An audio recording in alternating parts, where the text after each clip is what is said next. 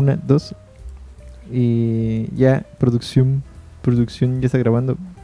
Todo chido, todo chido. Bueno, pues ya estamos de vuelta en otro capítulo de Chismearte. Y hoy tenemos un invitadazo otra vez de lujo, como todos los que solemos tener. Tenemos aquí a Emilio Salazar. ¿Cómo estás, Emilio? Hola, hola, muchas gracias. Eh, gracias por la invitación. Cuéntanos, Emilio, ¿a qué te dedicas? Como para que sepan por qué te invitamos a chismear. Eh, bueno, pues soy artista visual, me dedico a, a la pintura. También eh, eh, parte de mi trabajo es el dibujo, la ilustración. Eh, pero digamos que el grosso de mi trabajo actualmente hoy es, es la pintura, ¿no? Sí, sí, sí. Oye, este. Vámonos metiendo un poquito al tema, ¿no? Ya que estás eh, cuéntanos un poquito de tu experiencia iniciando en eso del mundo del arte. Ok, eh, pues mira, yo empecé Pues yo desde siempre, desde siempre, ¿no? Desde, desde que estaba en la prepa ya estaba, estaba pintando, estaba dibujando y todo, pero de una manera muy informal, como una cosa casual y eso, ¿no? Mi primer, realmente el primer contacto que yo tuve con el arte ya de- de manera seria fue en la universidad. Bueno, en, en esa época pues no, no habían escuelas de arte en, en Mérida, como, como la Escuela de Artes Visuales o, o el SAIO. ¿no? O sea, no, no había una escuela de artes, entonces estudiar arte no era una opción pues prácticamente nula, ¿no? Sí. Entonces yo entré a, a la carrera de arquitectura y un día en la biblioteca buscando eh, información sobre, sobre un proyecto me encuentro un libro de Pedro Coronel y, y entonces lo agarré y al, y al empezar a ojear la, la obra de Pedro Coronel, que yo no conocía su trabajo, me, me impresionó muchísimo, ¿no? Ujú. O sea, ese, ese es realmente el primer acercamiento que tengo con, con la pintura así, que, que me marcó, ¿no? Y, y bueno, pues el libro me lo llevé y, y empecé a estudiar su trabajo y, y empecé a pintar y traté de replicar su trabajo y todo, ¿no? Eh, y ya, entonces eh, como que empezaba ya a pintar de una manera más seria, ¿no? Posteriormente no terminé la carrera de arquitectura y, eh, y Ujú. comencé la, la carrera de diseño eh, de productos, que, que sí terminé, tengo la licenciatura, pero estando en, en la licenciatura fuimos una vez a ver una exposición, fui una vez a ver una exposición de, de, pues de los pintores yucatecos de Gabriel y Sí. de, de Ortegón y de todos ellos, y me encontré a varios amigos, entonces platicando con ellos resulta que ellos también pintaban, ¿no? Entonces, oye, pues yo tengo pinturas en mi casa, pues yo también, pues yo también, pues vamos a hacer un tour a, a- a las casas de todos, a ver, a ver los trabajos de todos, ¿no? Ok. Y entonces empezamos a ver los trabajos de todos y decidimos eh, hacer un colectivo Ok. que, pues que hoy, hoy eh, se conoce como Daisy Loría, ¿no? Pero eh, Daisy Loría es, eh, se inicia como una necesidad de justificar nuestro trabajo. Al, al ser todos autodidactas, Ujú. porque somos todos autodidactas, al menos todos, Ok. todos los, los artistas de mi generación somos autodidactas. Y luego empezamos a tomar cada uno cursos con distintos maestros y eso, pero de, de entrada somos autodidactas, ¿no? No, había, no hay escuela aquí, ¿no? Ah, Uno que otro se, se fue a la Ciudad de México y todo, pero los que nos, nos quedamos porque no, no había opción de, de irte, pues eh, era estudiar por tu cuenta. Ujú. Y bueno, entonces Daisy Loría era como que una maestra que era la que nos enseñó el arte y justificábamos el ser artistas, ¿no? Para poder entrar a museos y todo, ¿no? O sea, e- e- ese era el inicio de nuestro es academicismo, ¿no? carrera, ¿no? Igual como su carrera. ¿Y cuándo, cuándo empiezas tú a decir, ok, empiezo a ubicarme bien en la pintura? ¿O, o ya te ubicabas bien en esa disciplina? Eh, ¿Experimentaste otras, otras, otras áreas? Eh, sí, con- en- bueno, yo en, realmente con Daisy participé en dos o tres exposiciones. eh, en la primera, que fue en la que nos dimos a conocer, que se llamó la, la Rauschenberg House, que el, el nombre surge de Robert Rauschenberg por unos retratos que yo estaba haciendo de Robert Rauschenberg, entonces ahí salió el nombre. Creo que lo, lo escogió Víctor Pavón, me parece. Pero no, yo desde el principio siempre supe que quería hacer pintura, ¿no? O sea, ahí estaban haciendo, se hacía de todo, había instalación, había video, había dibujo, ha- había de todo. Pero pues, no sé, yo siempre me sentí cómodo haciendo pintura y, yo, y dibujaba y todo, pero siempre regresaba a la pintura, ¿no? Ujú. Entonces ahí, ahí es cuando decidí hacer pintura y luego ya entré a, a estudiar con, con el maestro Agustín González un tiempo. eh, rostro, cuerpo, o sea, Sí. ma- más académico y todo, pero pero este, así, así fue como que... ¿Y cómo, cómo pasas de, tus primeras obras? ¿Tus primeras obras eran igual eh, figurativas? ¿O ya, estaba, ya estabas centrándote a lo No, yo siempre, o sea, no, siempre fui figurativo. O sea, o sea en mis inicios siempre estuve haciendo pintura figurativa, me interesaba, de cuenta, trabajé mucho retrato, mucho tiempo retrato, y luego también este el, rostro humano, pero deformándolo y, como en una búsqueda de un lenguaje propio, ¿no? Este, cuerpo humano también. Esos básicamente eran, eran los temas que, con los que yo empecé. Em, con, con, Agustín, con el taller en Agustín, pues reforcé el ser el pintor figurativo y, y seguí haciendo figurativismo hasta el 2014 que cuando ya tuve un, taller, digamos, propio, ¿eh? fue que ya empecé a experimentar con otras cosas. Eh, encontré la abstracción por, por, pues, tal vez por casualidad, no me acuerdo muy bien, pero creo que fue por casualidad. Y, y dije, no, yo creo que aquí, e, e, este es el camino, que, el campo que me, me, gusta para explorar. Ya, ya estaba también un poco cansado de hacer lo mismo y lo mismo. Oye, cuéntanos un poco más, eh, ahora que mencionas eso de ser autodidacta, ¿no? ¿Cómo, ¿Cómo fue tu experiencia formándote tú por tu cuenta, consultando con los maestros? Esas sensaciones que tenías a la hora de, llegar y decir, ok, quiero, quisiera aprender esto, ¿cómo lo hago? ¿Qué, ¿Cuál primer paso? ¿Qué, ¿Qué, es lo que tengo que hacer ahora? Etcétera, etcétera. El, bueno, en mi caso eh, personal, el, primer paso fue, cuenta, hacerme de una, de una biblioteca, ¿no? O sea, cada vez que tenía, que me caía una lanita, pues me compraba me compraba un libro, ¿no? Y empecé a darse cuenta con los clásicos. Mis primeros libros fueron Rembrandt, Goya, eh, Caravaggio, los clásicos, ¿no? Y luego pues ya empecé a... Y, pues, o sea, y, también los clásicos, ¿no? O sea, Van Gogh, Gauguin, Toulouse-Lautrec, este, los impresionistas y luego los surrealistas y luego... Eh, y, entonces luego ya eh, empecé a comprar libros de arte del siglo XX y en el siglo de las vanguardias pues es pues es de lo que más me gusta y, ya empecé a estudiar, pues, eh, no sé, haz cuenta, surrealismo, cubismo, expresionismo abstracto, arte pop. En México, bueno, el muralismo, ¿no? El movimiento de los muralistas mexicanos, que es muy importante también para mí. Y la ruptura. entonces, bueno, leyendo, leyendo, leyendo, y a la par, pues, dibujando y pintando, dibujando y pintando, ¿no? Entonces, así, así, me, así fue mi formación. O sea, mucho, mucho leer, leer, leer, leer, leer Em, cada que tenía oportunidad de ir con algún artista y todo, pues era sentarnos a platicar y conversar y todo. Y aprender mucho de otras gentes que estaban en lo mismo.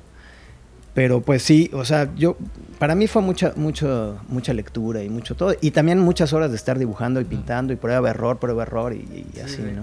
Sería como un poquito, un poquito tu formación, un poquito más histórico, ¿no? Pegado a la historia y todo eso.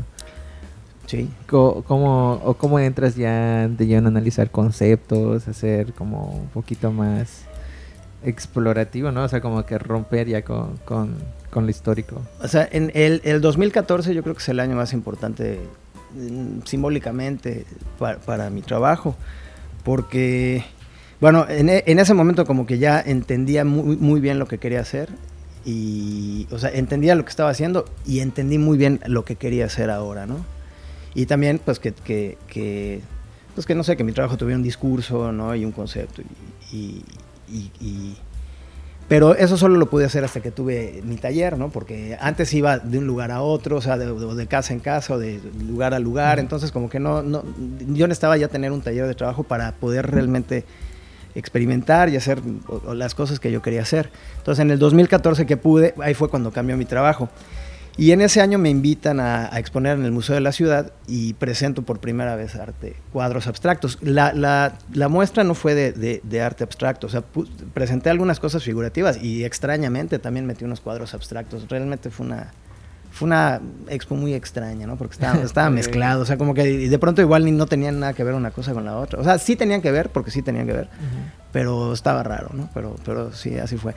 La, e, esa expo se llamó Mirtiforme y era eran unos rostros, pero haz de cuenta que les habían quitado la piel, entonces eran como, como secciones de músculos. Y mirtiforme es el nombre de los músculos que le dan expresión al rostro. Ah, entonces eran, eran rostros sin piel y Y entonces luego yo empecé a, a, experimentar con esas como, como, como, Las formas, las figuras. figuras geométricas, exactamente. Nada más que les fui dando formas amorfas, ¿no? Entonces no era un, abstracto puro, porque, pero, pero tampoco era una forma reconocible, era, no sé, hay una figura orgánica muy extraña, ¿no? O figuras orgánicas muy extrañas. Oye, este, ¿y cómo, cómo es tu proceso para llegar a lo que ya es tu, a lo que ya es tu, tu obra actual, tu abstracción, tu concepto, tu idea? Em, pues también, bueno, pues eh, haz de cuenta, este, este, em, este proceso del que te estoy contando lo, desarrollé y lo fui desarrollando cada vez eh, más, o sea, haz de cuenta, lo fui llevando a, digamos, a las últimas consecuencias, por decirlo de alguna manera, ¿no? Eh, parte también muy importante de mi trabajo es el color y el estudio del color, ¿no? O sea, no, no, no sé si, si soy un pintor colorista en el sentido estricto de la palabra, pero sí el color es muy, es fundamental, ¿no? El uso del color y la teoría del color y todo. Entonces fui, fui llevando el tema de estas eh, estructuras geométricas muy orgánicas, lo fui llevando cada vez más, cada vez más, cada vez más, y es lo que, trabajé, es lo que he trabajado los últimos años, hasta el 2000 Haz cuenta, 2020 y 2021 fue cuando ya empecé a hacer otro, otro tipo de cosas, ¿no? Yo creo que con la pandemia y el encierro y todo, como que, eh, no sé, algo pasó que también dije, ya, ya, ya me voy a buscar por otro, otro camino, ¿no? Y entonces empezó también a cambiar mi, mi, trabajo, ¿no? Hasta, hasta en el 2000, el año pasado, el 2022, fue cuando realmente llegué a lo que estoy haciendo ahorita, ¿no? Que es, ahorita estoy en el proceso de, esta obra que estoy haciendo ahorita. ¿Cómo, describirías tu obra inicial? al inicio de tu carrera. Mm, pues, ¿Qué será? Eh, experimental, de aprendizaje, figurativa, pero de experimental y de aprendizaje, ¿no? O sea, tal vez, ¿qué diría? Mm, un poco naif, tal vez, ¿no? no sé. Ok. ¿Y tu obra actual? Eh, mi obra actual creo eh, y creo que ya es, es, es, un poco más madura, también es un poco más, o mucho más, más pensada y más elaborada, a pesar de que es abstracción, ¿no?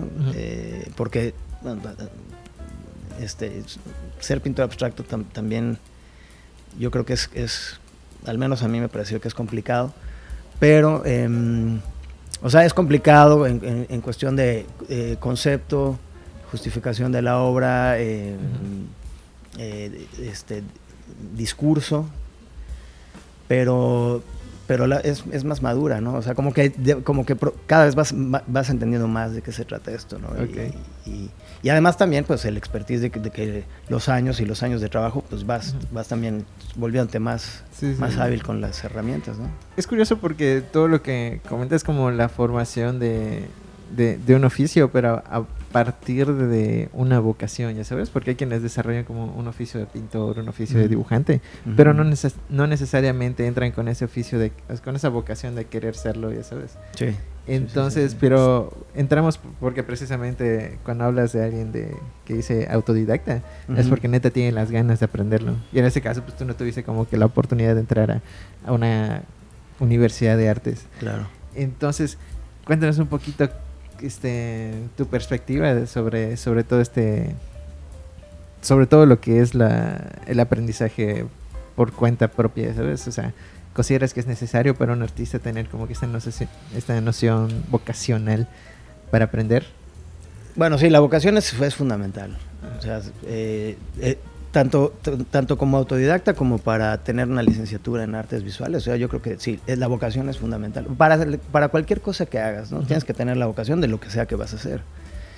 Eh, entonces sí, es fundamental la vocación. Ahora, la diferencia que yo veo, sin, sin haber estado en, la academia y todo, pero la diferencia que yo veo de como, como autodidacta o no, desde luego que hubiera sido importante eh, tener una formación eh, universitaria, pero no creo que, no creo que necesaria, o sea, no, no, creo, no creo que es necesaria, ¿no? Es, es, muy importante y hubiera sido mejor, pero bueno, aún así. yo he visto muchos, muchos artistas que, estuve que estuvieron en la academia y que luego les costó mucho trabajo dejar todo lo que aprendieron en la academia para ellos tener una voz propia, ¿no? En su trabajo, ¿no? O sea, pintan igual que sus maestros. Okay, O, que, o que su maestro, ¿no? Entonces, les costó años dejar eh, eh, soltarse de eso. Soltarse de eso y, encontrar su propia voz, su propio lenguaje. pero pues yo creo que es un proceso natural en cualquier artista, ¿no? O en muchos artistas. esa es una cosa normal. Eh, te digo, en, mi caso, como yo, pues yo aprendí de, libros y todo, y, los talleres que yo tomé con, con el maestro eh, Sebastián no fueron tan, tan largos, pues... Eh, pues siempre fue, digamos, mi voz y todo, pero aún así es, también es importante darse cuenta cuando te estás repitiendo, cuando te estás copiando, cuando es momento realmente de, de, cambiar el rumbo, ¿no? O, de afinarlo, no, no sé, ¿no? Oye, este, y cuando, bueno, ahorita estamos tocando ese tema de, estilo, que igual, o sea, mencionas por un momento de la formación de tu estilo y romper con lo que, con lo que aprendiste, que si calcas a tu maestro, calcas al otro. ¿Qué, ¿Cuál es tu opinión sobre los estilos artísticos? Porque vemos como que entran mucho en ese debate de que, ay, debes ser tú, ay, que no, que debes soltar a, lo académico, que si no, ay, no, que, que ese tipo de pintura, que mejoras esto, que, que es lo otro. ¿Cuál es tu opinión sobre esto? Bueno, yo lo, yo lo que te cuento es, es en mi caso personal. ¿eh? No sé, yo creo que cada artista tiene su, tiene su propia visión, tiene su propio, su propio camino y no lo sé, te digo, en, mi caso, con lo que te cuento, ah, para mí fue así, ¿no? Pero yo creo que en, este momento en el que nos encontramos, como que hay de todo, ¿no? Entonces, hay, o sea, he visto gente que está haciendo surrealismo, hay gente que está haciendo eh, hiperrealismo, hay gente que está haciendo em, arte digital, abstracción, hay de todo, ¿no? Y yo lo veo bien, o sea, creo que, creo que el hecho de que no haya como que un una vanguardia de este momento, sino que más bien están, hay muchas, ¿no? No, no, no hay un, un zeitgeist así de que este no hay es un molde, este, no, no hay un, exactamente, no es como que este, ahorita son los surrealistas y este es el movimiento, ¿no? O en los la, la abstracción y, los pintores más importantes, todos son abstractos, ¿no? Ahorita hay de todo, ¿no? Y, y, eso lo veo como algo muy positivo, que haya de todo. Oye, y para la formación de estilo, ¿tú qué crees que es la, ¿Qué, crees que es un tema importante ahí? La formación de estilo y el lenguaje propio. Pues yo, yo creo que eso se da de, O sea, se da cuando estás con muchas horas de trabajo y muchos años y horas y horas, o sea, con trabajo y trabajo y trabajo y trabajo y trabajo. O sea, creo que los artistas sí tienen que trabajar a veces más que, no sé, tal vez que otras profesiones. O sea, eh, sí considero que es muy importante que estés en tu taller y que estés trabajando. Ahí es donde se van a dar las cosas, ahí es donde vas a encontrar eh, o sea, lo que estás buscando, lo que sea que cada artista esté buscando, pero va a pasar ahí, ¿no? Aunque, aunque haya días que no quieras estar ahí o no sabes qué vas a hacer y todo, pero que estés ahí, eh, aunque sea dibujando, tirando líneas o experimentando, haciendo lo que quieras, pero es ahí es donde va, a suceder. Entonces, lo que creo que es fundamental, horas y horas de, estudio y de trabajo, ¿no? Oye, y en todo eso, ¿qué igual consideras que es importante para la formación de, de un artista? O sea, de, un artista, no, no estamos hablando de formar licenciados en artes visuales, sino de un artista que se va a dedicar al arte. Mm, pues yo creo que es, es, importante tener experiencias con otros artistas, o sea, ver el trabajo de otros artistas y estar, estar, estar este, pendiente y viendo lo que otros están haciendo también es muy enriquecedor, ¿no? O sea, como que no nada más estar encerrado, bueno, yo solo estoy en mi estudio, no salgo de mi estudio, llevo, llevo un mes sin salir de no, o sea, hay que ver, es importante ver, ver otras, otros trabajos, ver lo que otras personas están diciendo y están haciendo. Eso, eso por ejemplo, es una parte importante para tu formación como artista. En, a mí me ha servido mucho ver a, mis colegas, ¿no? En mi formación como artista y ver lo que, lo que otros están haciendo, lo que otros están diciendo. Y que también ellos vean tu trabajo, ¿no? Y que te digan, oye, yo, yo opino esto, creo esto. E, ese intercambio que se da entre artistas es, es muy importante, ¿no? Oye, y cuando hablamos, por ejemplo, de, eso de que dices, un artista tiene que a veces trabajar más que, cualquier otro, bueno, que algún otro profesionista, ¿no? ¿Qué opinas sobre este tema que es la disciplina? Es fundamental. Bueno, en, en, mi caso ah, tiene que, fue fundamental. Yo me puse una especie de horario de, de oficina. Bueno, yo en el, en el Inter de toda, de toda mi historia, yo tuve muchos trabajos, porque yo estudié la carrera de, diseño industrial, ¿no? Y muchas veces pues tenías que trabajar, ¿no? Porque no, no, vendías obra, no vendías nada, tenías que tener un trabajo para pagar renta, luz, tus gastos, ¿no? Y... Pero bueno, este... Pero bueno, ¿cuál, cuál era la pregunta? este, ajá, hablando de la, de la disciplina. De la disciplina.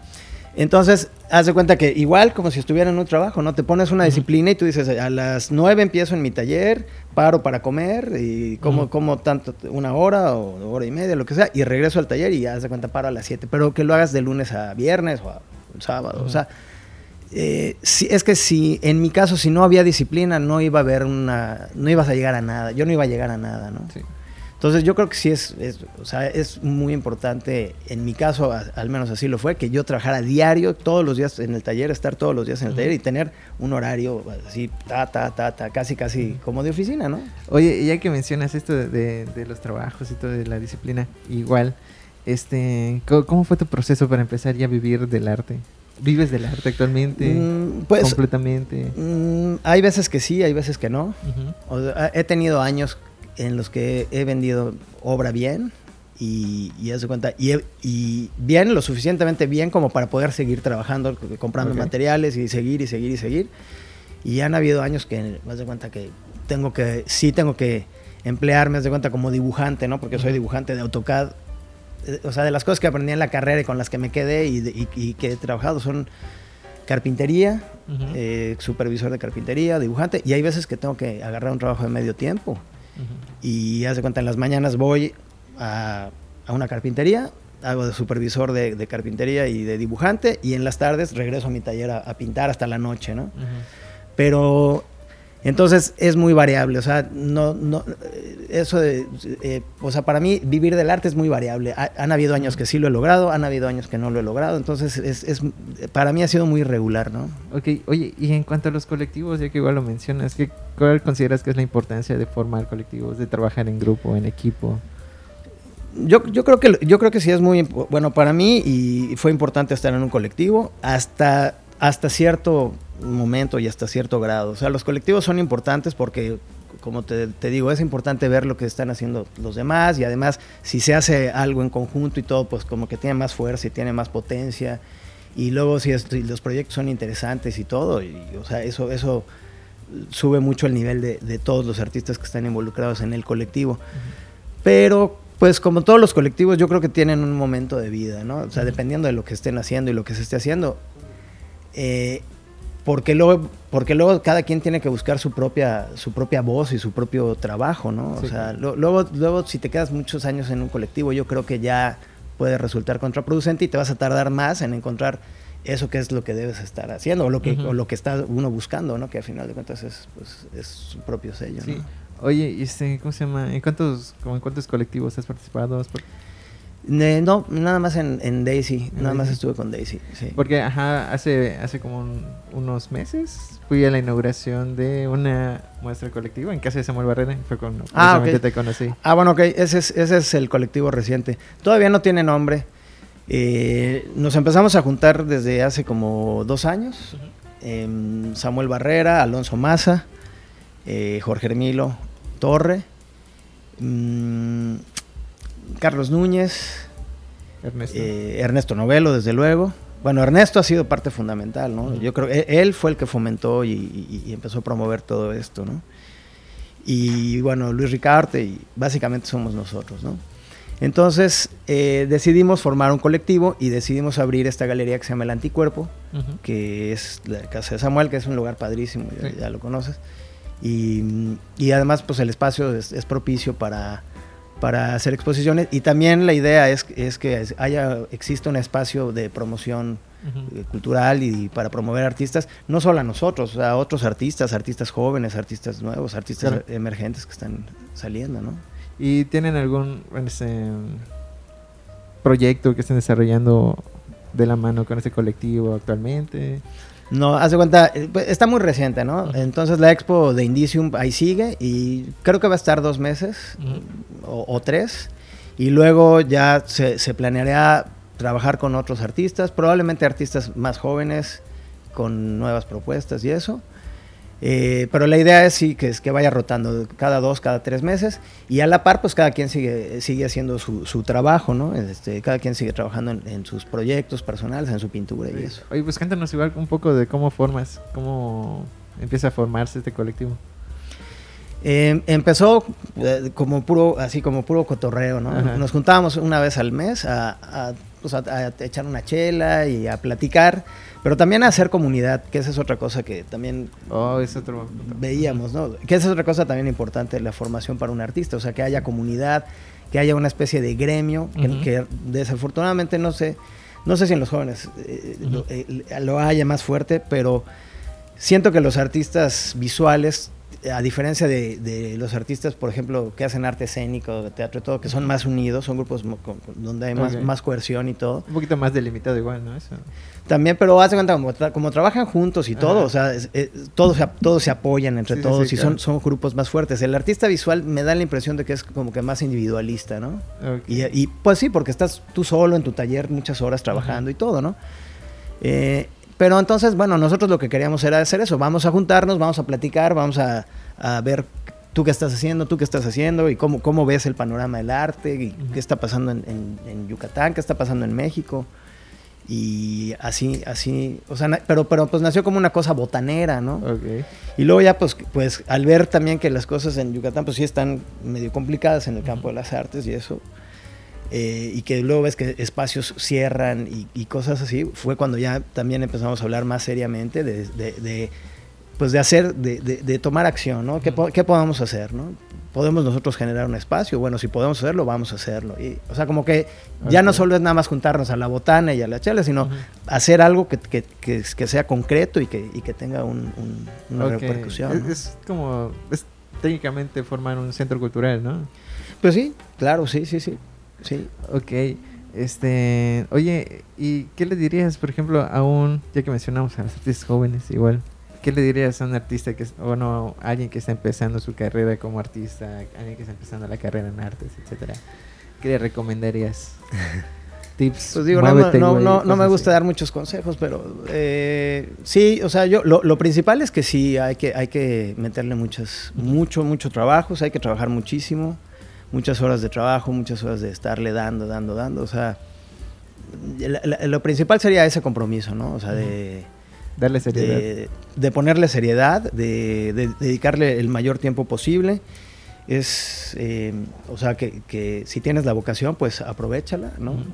Pero pues sí, o sea, o sea ver- verlo con, con la seriedad, como si fuera cualquier trabajo, ¿no? Sí, claro. ¿No? Entonces, este, lo mismo que, que se te va a exigir, haz de cuenta, en, en otro lugar, como ingeniero, como arquitecto, como chef en una cocina, pues exígetelo a ti mismo como, como un artista visual o, o un artista del el, tipo de arte Ujú. que hagas, ¿no? Sí, y, y cuanto a la formación teórica. Yo, yo, yo creo que es fundamental. O sea, e- es, fundamental para entender en qué estás. Para, para mí lo fue, ¿no? Es- y lo sigue siendo, ¿no? Yo todavía, y, sí, y sigo, es, es, es muy- vasta digo, la historia del, del arte, ¿no? Y, y siempre estás aprendiendo y viendo artistas nuevos y, y todo. Y luego de pronto también artistas clásicos que no tenías muy bien en el radar, que... mm, pero para ir entendiendo muy bien esto, o sea, yo- e- es una cosa que yo creo que es de toda, de toda la vida, ¿no? O sea, es algo que no, como que nunca terminas de aprender, siempre estás aprendiendo y Sí, aprendiendo. sí, sí. Oye, este, ya que mencionamos igual artistas, ya, esa fue mi frase, ese se va a llamar el capítulo. este, ¿tú tienes algún tipo de top, top 5, top 3 de artistas que influyen mucho en tu obra, en tu idea, en tu concepto? Eh, pues bueno, te digo, el, el- mi- el primer artista importante para mí es Pedro Coronel, ¿no? Yo, yo lo pondría a él. Eh, mm, pues Orozco, de los muralistas, Orozco me gusta mucho. También Orozco, la, la- la primera vez que pude ver sus, sus murales en Guadalajara, ¿no? en, en- en el Cabañas, igual me, me impresionaron demasiado.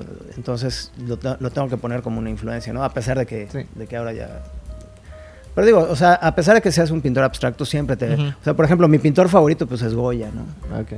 Y... y- pero, pero pues sí, o sea, eh, Pedro Coronel. Hay un pintor alemán que se llama Franz Ackermann, que es, que es Ujú. contemporáneo. Yo creo que él ha influido también mucho en lo que hago ahora. Sí.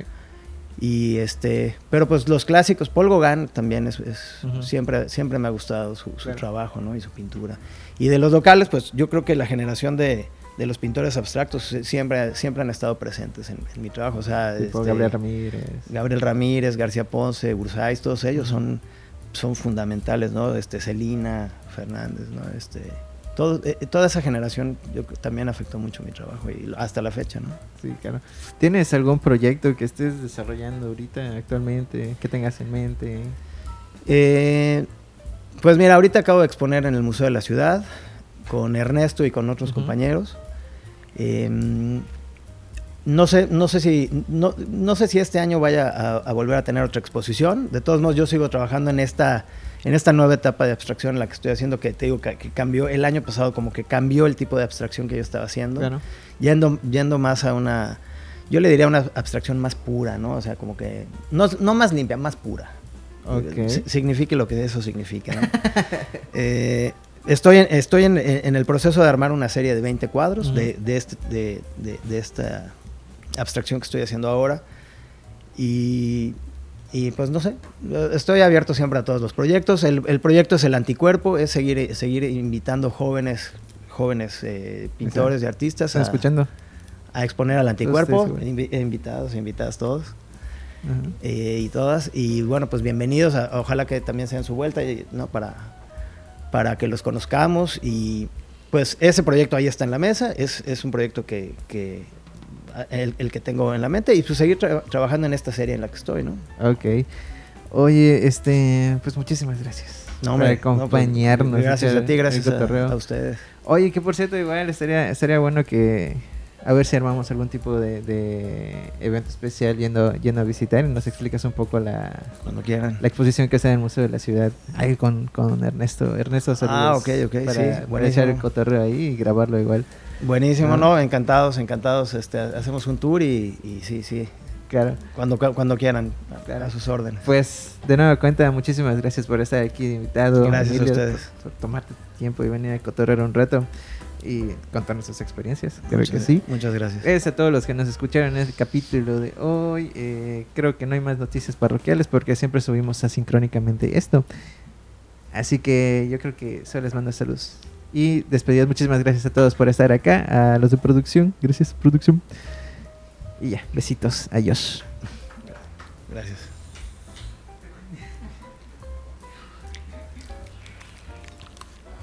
Bueno, ya e- editarán todas las... No, hombre, a ustedes.